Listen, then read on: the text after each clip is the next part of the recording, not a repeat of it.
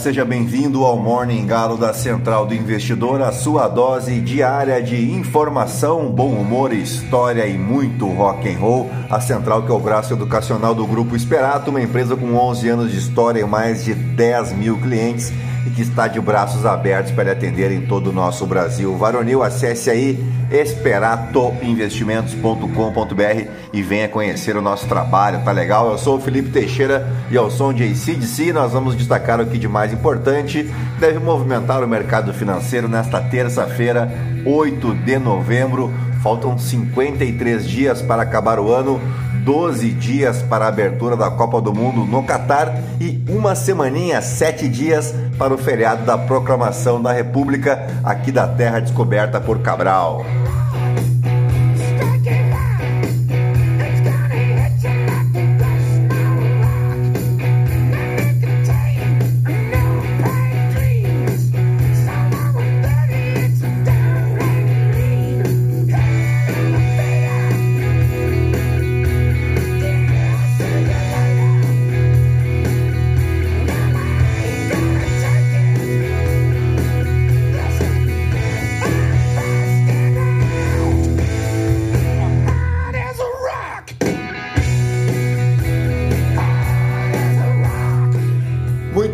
São 5 horas e 25 minutos, 13 graus aqui em Itapema. Hoje é Dia Mundial do Urbanismo. A data serve para a reflexão sobre os problemas urbanos e das grandes metrópoles, integrando o poder público e a sociedade civil. A data foi instituída pelo professor Carlos Maria de la Pauleira, da Universidade de Buenos Aires, em 1934 com o objetivo de aumentar o interesse profissional e público aos problemas do crescimento desordenado das cidades. E 15 anos depois, em 1949, a ONU, Organizações Nacional das Nações Unidas, incluiu a data em seu calendário.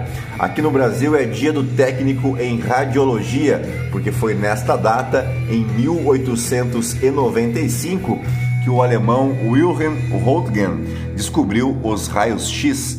Por essa descoberta, ele ganhou inclusive o Prêmio Nobel de Física em 1903. Também é aniversário do município de Guaimbê, em São Paulo, e Jaguaribe, no Ceará, e feriado municipal em Campo Belo do Sul, aqui em Santa Catarina, pela festa da padroeira Nossa Senhora do Patrocínio. E agora sim, depois de embevecer vocês com tanto conhecimento, vamos direto ao que interessa. Mas antes, se você gosta do conteúdo aqui da Central, nos ajude indicando, compartilhando com um amigo ou uma amiga para somar aos outros 12.125 ouvintes que não se misturam com a gentalha. Você pode me seguir também no Instagram, no Felipe. E é isso aí, gentalha, gentalha, gentalha. Vamos operar!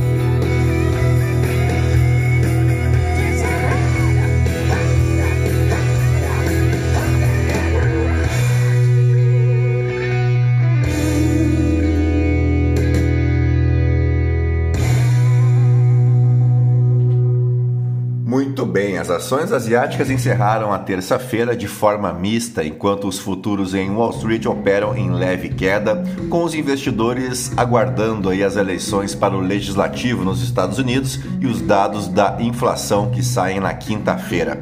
As ações chinesas caíram, interrompendo aí a sua recente alta, já que os investidores consideram um novo salto nas infecções por Covid-19 além de comentários oficiais defendendo a atual política de Covid-0. As quedas mais pesadas na Ásia ocorreram em empresas de tecnologia listadas em Hong Kong. Os mercados estão agora focados nas eleições que ocorrem nesta terça-feira, com potencial para um possível impasse no governo Joe Biden, o que historicamente tem sido bom para as ações dos Estados Unidos além da divulgação dos preços ao consumidor na quinta-feira, que podem impactar nos aumentos das taxas de juros pelo Federal Reserve. A leitura do CPI vem depois que o núcleo do índice de preços ao consumidor subiu mais do que o previsto em setembro para a maior alta em 40 anos. Mesmo que os preços comecem a mostrar algum sinal de arrefecimento, o indicador de inflação ainda deve se mostrar muito acima da zona de conforto do Fed. Por aqui, a equipe do presidente eleito, Luiz Inácio Lula da Silva, calcula que vai precisar de uma licença para gastar de 170 a 175 bilhões de reais em 2023, mas o petista mandou suspender a apresentação da proposta de emenda à Constituição, a chamada PEC da transição, para bater o martelo só depois de um diálogo político com o Congresso. Os valores foram citados em uma reunião da equipe de transição com Lula em São Paulo e também em um encontro da bancada do PT em Brasília nesta segunda-feira. Lula viajará à capital federal nesta terça para iniciar as negociações e quer apostar no diálogo político antes de fechar o número do gasto extra no orçamento, como cobram líderes do legislativo e integrantes do mercado financeiro. A bancada do PT na Câmara reuniu os parlamentares atuais e os novos deputados que tomarão posse em 2023 para um encontro na casa. O grupo saiu com o desafio de construir a viabilidade da PEC, plano. Uh plano A né, do futuro governo. Os parlamentares ressaltaram que a solução final está em suspenso e que tudo ficou em aberto à espera dos acordos políticos. O discurso no partido é viabilizar a licença para garantir o Bolsa Família de 600 reais em janeiro e o reajuste real no salário mínimo, além de outros programas. No domingo, a equipe de transição, coordenada pelo vice-presidente eleito Geraldo Alckmin, decidiu levar a PEC para Lula bater o martelo. Ontem, no entanto, a decisão foi dar um pouco mais de tempo para as negociações. O texto deve ser finalizado só na quarta-feira, vulgo amanhã. O que é prioridade, avisam petistas, é garantir o espaço no orçamento para Lula começar a governar. Bem, o acordo passa pelo presidente da Câmara, Arthur Lira, com quem Lula deve conversar em Brasília nesta semana. O deputado José Guimarães, do PT do Ceará, um dos principais interlocutores do presidente eleito com Lira, pediu aos colegas que os esforços se concentrem em viabilizar a PEC. Aos deputados, ele afirmou que Lira está com boa vontade para negociar a PEC com Lula. A avaliação é que a proposta tem mais segurança política e jurídica do que uma medida provisória e algo me diz que o seu Arthur Lira deve trocar o apoio a essa PEC pela continuidade do orçamento secreto. Quer ver só? Bom, mas vamos adiante destacar as principais manchetes dos portais de notícia no Brasil e no mundo ao som de Mark Knopfler.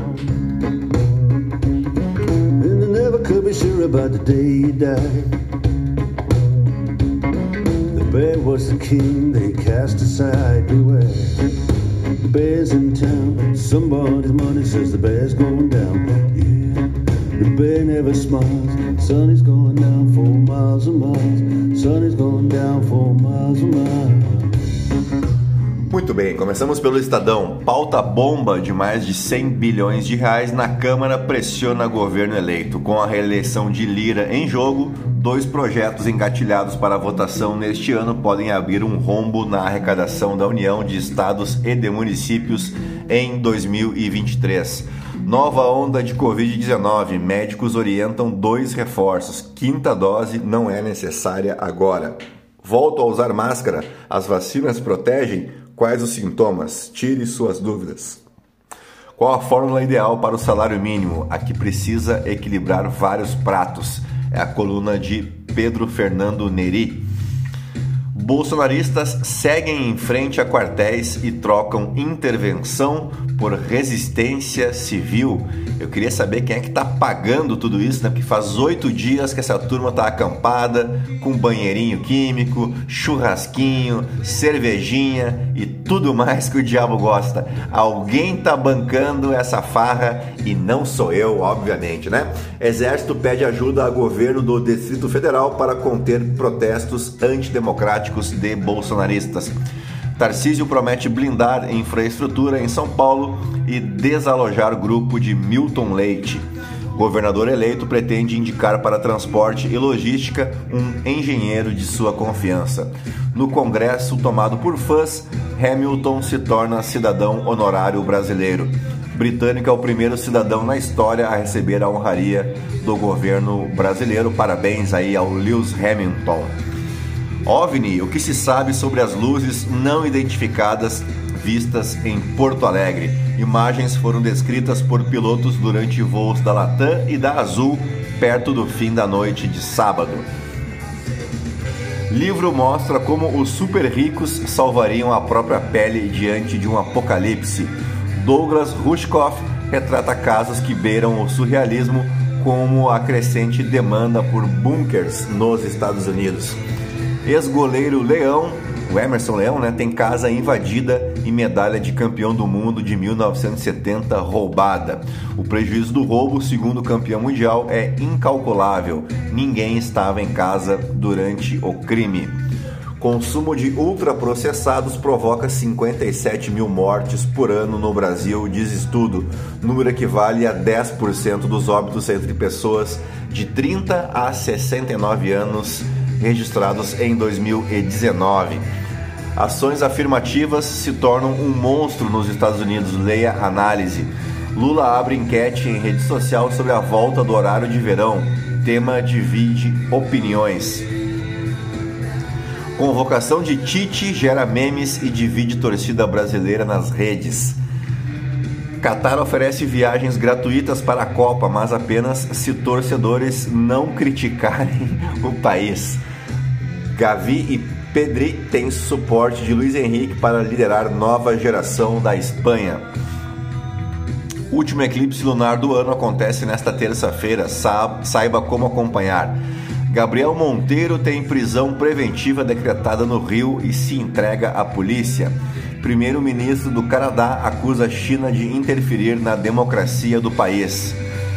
Chamaram minha filha de escrava, diz mãe que denunciou o grupo por apologia ao nazismo e como tem sido comum, né, grupos em escolas fazendo apologia, apologia ao nazismo.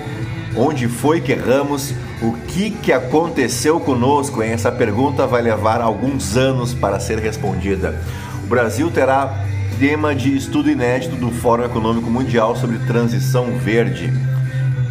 Hospital de Clínicas abre unidade na Zona Oeste de São Paulo para internar usuários de drogas. Vamos para a Folha de São Paulo. Moraes mantém ofensiva contra bolsonaristas mesmo após a eleição. Cúpula do Judiciário respalda ministro por persistência da desinformação. Especialistas veem excessos. Bolsonaro enfrentará desdobramentos de inquéritos de Moraes após derrota. Supremo e TSE protegeram nossa democracia, mas tem limites é a coluna do Joel Pinheiro da Fonseca.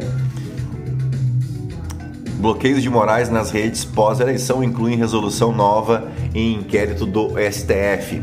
Juíza auxiliar de Faquinha acusa presidente da British Petroleum de agressão.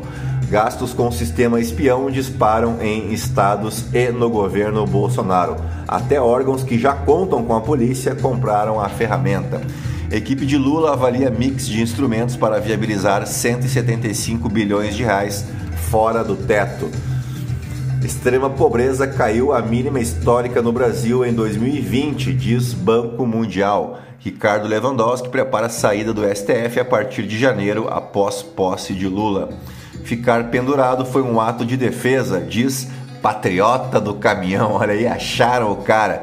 Manifestantes atacam PRF com tiros e pedras em bloqueio.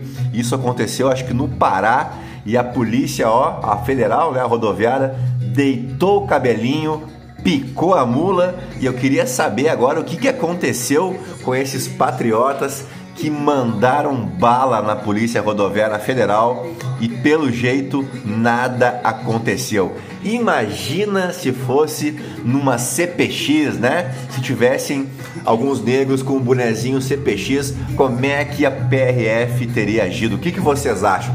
Vamos adiante. The New York Times: fechamento repentino da fronteira para o governo Biden divide famílias venezuelanas. Eduardo Leite debate com tucanos criação de nova sigla com fusão do PSDB. Moraes manda policiais informarem financiadores de atos democráticos. Rússia reativa seus trolls e bots antes das midterms nos Estados Unidos, as eleições de meio período, né? Uh, vamos para o valor econômico. Aquisição da Sul América pela Rede Dor é aprovada pelo CAD sem restrições. Lula e Alckmin estudam combinar mecanismos e abrir espaço no orçamento. Quem será ministro de Lula acompanhe a transição de governo. Dólar sobe e bolsa cai com indefinições de ministros. Veja as principais disputas para o Senado dos Estados Unidos. COP27. Países querem acabar com o desmatamento até 2030. Justiça cancela leilões de imóveis arrematados por baixos valores. Vamos de O Globo. Coluna da Malu Gaspar. Já no primeiro ano, Lula indicará cinco ministros para STF e outros tribunais. Coluna da Miriam Leitão. Nem tudo é orçamento e meta fiscal na economia. Coluna do Merval Pereira. Democracia resiste à continuidade dos ataques. Coluna de Carlos Andreasa. PEC da transição libera bilhões para cumprir promessas de Lula. Para frente Brasil, veja como convocação ofensiva pautou convocação de Tite. Equipe de Lula estuda preços regionais para os combustíveis em nova política da Petrobras. Flávio usa Ciro Nogueira para neutralizar irmão incendiário junto a Bolsonaro. É a coluna da Bela Megali. CAD aprova a compra da Sul América pela Rede Dor. Cinco ausências na lista de Tite que podem fazer falta. Lula faz enquete em rede social sobre volta do horário de verão. Deputado quer Bolsa Família fora do teto permanentemente. Mulher diz que Monteiro lhe bateu após recusar ficar com segurança. Em grupo, bolsonaristas, Lady Gaga é responsável por intervenção federal. Eu vi uma outra aqui que a vocalista do ABBA aparecia como uma juíza federal que ia anular as eleições no Brasil. Essa gente não sabe mais como passar vergonha, né? Todo dia uma vergonha diferente. Bom, vamos em frente. Uh, vamos para o Poder 360. Defesa enviará relatório sobre eleição ao TSE em 9 de novembro. Moraes dá 48 horas para, para polícias informarem líderes de bloqueios. PGR pede arquivamento de apuração da CPI da Covid contra Bolsonaro. Gabriel Monteiro é preso por nova acusação de estupro. Decisão do STF pode resolver Auxílio Brasil de 600 reais em 2023. Gilmar Mendes prorroga discussão sobre ICMS no Supremo. Ana Paula Henkel deixa Jovem Pan, mais uma, né? Brasil escolheu parar com a destruição da Amazônia, diz Al Gore. Prefeita de Carlinda, no Mato Grosso, diz que renunciará caso Lula assuma. STF vota a suspensão de medida provisória que adiou recursos do setor cultural. Vamos para o portal Metrópolis. Moraes pede a polícias identificação dos líderes de protestos em QGs das Forças Armadas. PEC da transição que viabiliza auxílio de 600 reais está com Lula. Os 26 convocados de Tite para defender a, o Brasil na Copa, confira, militares marcam para quarta-feira, vulgo amanhã, entrega de auditoria sobre a eleição. Finalmente, o tal relatório do seu Paulo Sérgio, né? Ex-vereador Gabriel Monteiro é preso por acusação de estupro. Sem provas, não apoiaremos virada de mesa, diz deputado bolsonarista, coluna do Guilherme Amado. Com um dividendo recorde da Petrobras, governo engorda o caixa em 2022. Vamos para o The New York Times. Candidatos fazem discursos finais sobre economia, aborto e democracia. Isso te lembra alguma coisa? Uh, vamos para o The Washington Post, que também destaca as eleições, né? Uh, o Partido Republicano faz discurso encorajado enquanto democratas tentam evitar grandes perdas.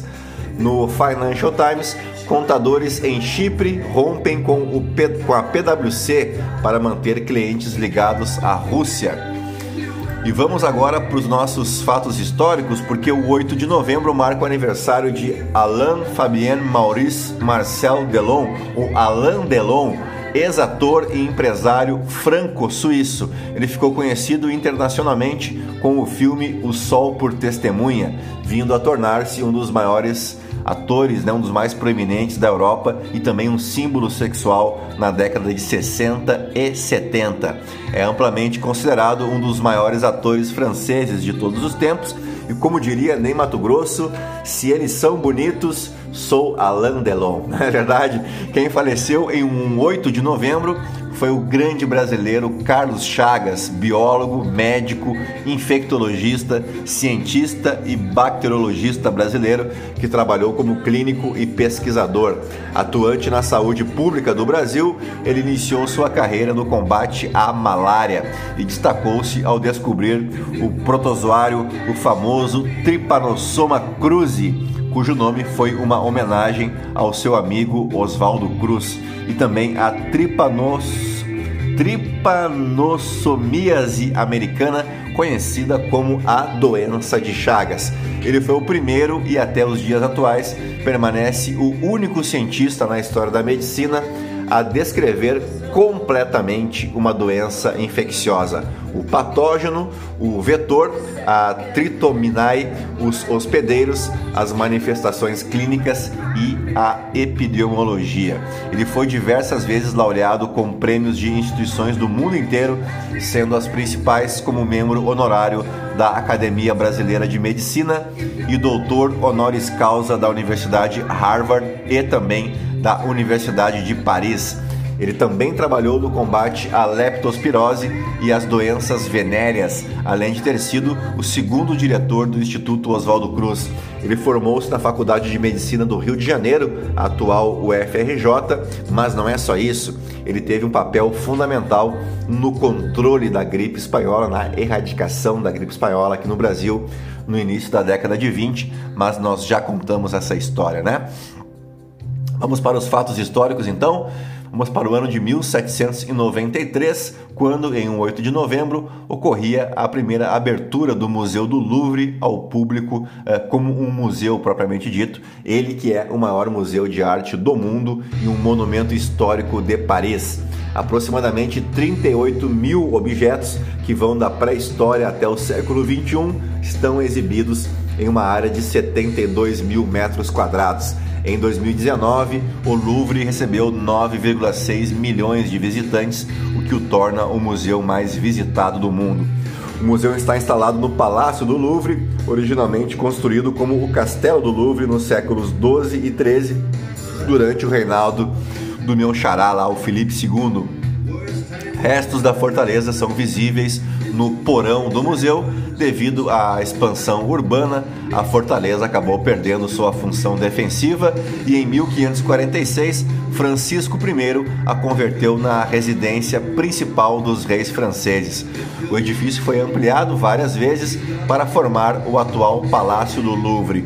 Em 1682, quando a fome tomou conta de boa parte da população pobre que vivia em Paris, Luís XIV, que de bobo não tinha nada, disse o seguinte: quer saber? Eu vou é picar a minha mula, né? Puxar o meu barquinho antes que sobe para mim e para se livrar da cobrança diária dessa gente que passava fome, da gentalha, o Luís XIV escolheu viver no Palácio de Versalhes. Né, usou o palácio como sua casa, o Palácio de Versalhes, que fica a menos de 50 quilômetros de Paris, uh, deixando o Louvre principalmente como um local para exibir a coleção real, incluindo a partir de 1692 uma coleção de antigas esculturas gregas e romanas. Vamos agora para o ano de 1799, quando também em 8 de novembro ocorria o fim mal sucedido da Conjuração Baiana. Seus líderes, João de Deus Nascimento, Luiz Gonzaga das Virgens e Veiga, Lucas Dantas do Amorim Torres e Manuel Faustino dos Santos Lira, foram condenados e executados. A Conjuração Baiana foi um movimento de adesão popular que, como o nome já entrega, né, aconteceu na Bahia em 1798, unindo desde escravos até pessoas da elite que se sentiam exploradas sem liberdade comercial e com zero importância para a coroa portuguesa, o que a difere né, de outros movimentos no Brasil, porque esse de fato foi um movimento não apenas das elites, né? Ele teve adesão popular, foi um movimento genuinamente social que abrangia mais de uma classe social. E é interessante pontuar que essa rebelião nunca chegou a ter qualquer embate real com o governo português, pois ela foi reprimida ainda no início. No entanto, foi o suficiente para agitar toda a população local, além de ser crucial para promover o debate sobre vários temas importantes. Por exemplo, os problemas sociais e econômicos que assolavam a região, a abolição da escravidão, os porquês de o Brasil ainda ser uma colônia, enquanto outras nações se rebelavam contra os respectivos colonizadores, e a influência e a intromissão massiva de Portugal no comércio local. Cabe lembrar que menos de seis anos antes da Conjuração Baiana, a coroa portuguesa já tinha reprimido um outro levante colonial muito importante, né, de grande expressão, que foi a Inconfidência Mineira, o que acabou contribuindo para deixar os governadores das chamadas, à época, capitanias hereditárias em estado de alerta para identificar e reprimir com antecedência novas rebeliões. No entanto, a verdade é que eles nem precisaram de muito esforço. A razão disso é que as pessoas que participavam das reuniões às escondidas, promovidas pelos líderes do movimento, consequentemente, elas sabiam quais eram os próximos passos do grupo e elas acabaram entregando todos os planos para o governo local bando de X9, né? E o governo local, por sua vez, não pensou nem meia vez e mandou logo prender todos os suspeitos de envolvimento com a insurreição para depois realmente investigar o que era fato ou só boato. Com isso, a divulgação dos ideais da conjuração baiana foi drasticamente reduzida e as pessoas passaram a temer serem associadas a ela, em especial porque naquela época qualquer denúncia ou rumor já podia ser o suficiente para levar a pessoa para trás das grades ou para a forca. Tudo, é claro, muito cristão, né? E era isso, chegamos ao final do nosso Morning Galo desta terça-feira, 8 de novembro, agradecendo aos 11.125 ouvintes espalhados em mais de 32 países mundo afora, a quem eu deixo aí um grande abraço, cuidem-se bem, né? Bons negócios e eu volto amanhã com mais uma edição do nosso Morning Galo. Fiquem na companhia de Evanescence, tá legal? Grande abraço, tchau, fui!